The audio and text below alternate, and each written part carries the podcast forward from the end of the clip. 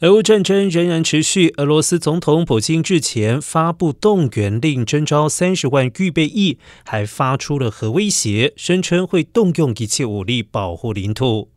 美国国务卿布林肯对此透露，美国与俄罗斯政府之间一直有私下针对核战进行沟通。他也强调，俄罗斯已经知道后果会非常可怕，但布林肯拒绝透露美国将如何应对俄罗斯使用核武的具体细节。他表示，美国政府对此有一计划。